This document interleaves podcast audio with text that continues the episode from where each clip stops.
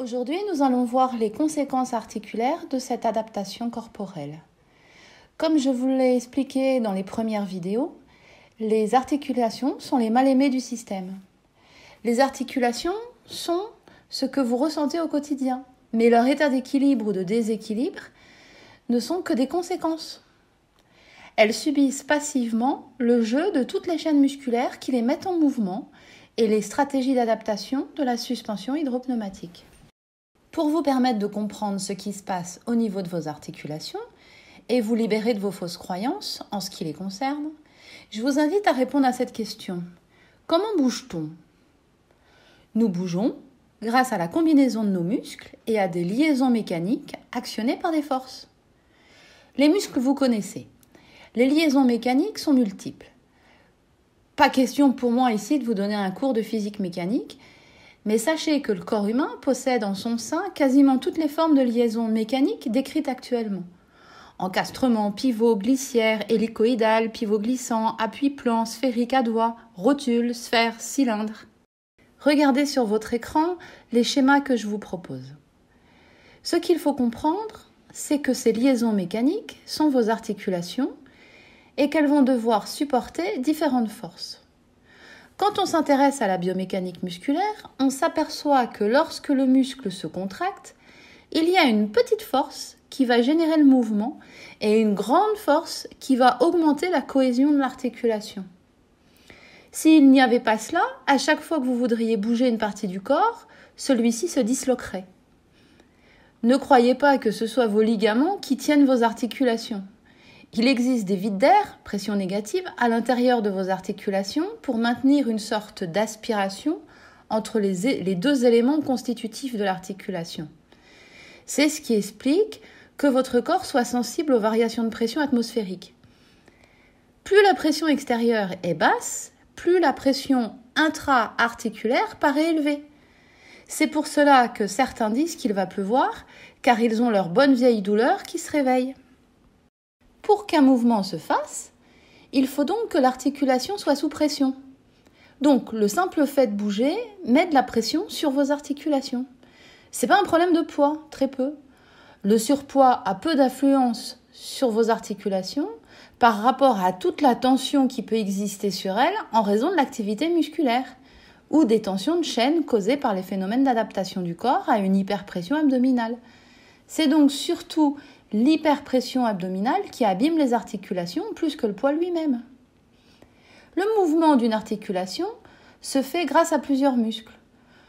Le mouvement du corps se fait avec plusieurs articulations, ce qui démultiplie les augmentations de pression sur les articulations. Ceci signifie que vos articulations sont en permanence sujettes à la pression de nombreux muscles. Vous devez comprendre que cela s'exprime en tonnes. Quand vous bougez, vous comprimez vos articulations. Quand vous pratiquez une activité sportive, quand vous travaillez, quand vous conduisez, que vous jardinez, que vous bricolez, que vous faites le ménage ou la cuisine, vos muscles travaillent et compriment vos articulations. Souvent, je dis aux gens que ce serait bien qu'ils fassent une activité pour détendre leurs muscles et soulager leurs articulations, comme du stretching. Ils me répondent presque à chaque fois Ah oui, ce serait bien que j'aille nager plus souvent.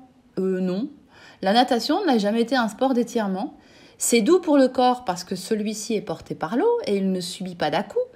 Mais faire des mouvements contre la résistance de l'eau développe une force qui vient comprimer et tasser les articulations. Ce n'est pas parce que vous n'avez pas les pieds sur terre et que vous baignez dans un liquide que la pression du muscle sur l'articulation ne s'applique pas. Donc, quand vous bougez, les muscles compriment toutes les articulations du corps. Et toute cette pression génère des douleurs par inflammation ou frottement. La douleur est plus souvent causée par une pression trop élevée dans l'articulation que par un faux mouvement. Donc si vous avez une articulation qui est moche à la radio, mais qui n'a plus d'hyperpression à l'intérieur, bah, elle vous fera plus mal. Pour soulager cette articulation, il faut donc faire machine arrière, c'est-à-dire soulager la pression sur l'articulation en la libérant de la tension musculaire. La technique de choix est l'étirement mais pas l'étirement analytique des muscles qui touche l'articulation. L'étirement postural global qui allonge toute la chaîne musculaire afin de redonner au corps sa capacité de compenser sans que cela se fasse au détriment de l'articulation douloureuse et d'aussi de s'assurer que le diaphragme n'est pas en blocage. Pour prévenir l'arrivée des douleurs articulaires, les étirements de chaîne sont là aussi la technique de choix, à condition bien évidemment d'avoir un œil vigilant quotidiennement sur la fluidité de sa course diaphragmatique. D'où l'importance de s'étirer après chaque activité. Donc après la piscine, on fait du stretching. Après le jardinage, on fait du stretching. Après deux heures de conduite en voiture, ben, on fait du stretching. Et le matin au réveil, on fait du stretching pour préparer sa journée. Et le soir, on fait du stretching pour effacer les tensions de la journée. C'est pour cela que j'ai mis au point différentes routines et protocoles qui permettent de réveiller le corps entier ou de le libérer des différentes tensions de chaîne et de s'assurer aussi que le diaphragme n'est pas totalement bloqué. Ces routines, une fois apprises, deviennent automatiques et ne prennent que quelques minutes sur la journée tout en ayant une efficacité maximale. C'est ce que j'appelle le corpoflex. Alors vous allez me dire, il faut plus bouger? Comme ça, je comprime plus mes articulations.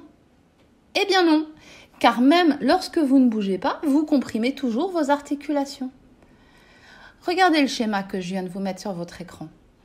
En effet, tous vos muscles passent en pont au-dessus de vos articulations. Le muscle qui actionne la flexion de votre coude doit passer au-dessus de votre coude pour qu'il puisse plier. Nous avons vu qu'avec la prise d'âge, avec l'encrassement du corps, avec les émotions que l'on n'a pas su vivre complètement, avec les peurs, les muscles s'enraidissent. Et l'enraidissement des muscles fait qu'ils se raccourcissent. Donc, comme ils se raccourcissent, ils augmentent leur pression sur les articulations. Cela signifie que naturellement, vous augmentez déjà la pression sur vos articulations, et si en plus vous bougez sans vous étirer, vous rajoutez encore plus de pression. C'est pour cela que vous venez me voir en disant j'ai été faire du sport ou j'ai jardiné ce week-end et j'ai dû me faire mal. En fait, vos articulations étaient déjà sûrement en grande pression et vous n'avez fait qu'en rajouter une bonne dose. Même sans faux mouvements ni accident particulier, vous avez maintenant mal. Mais comprenez que ce n'est pas parce que vous avez fait quelque chose de mal.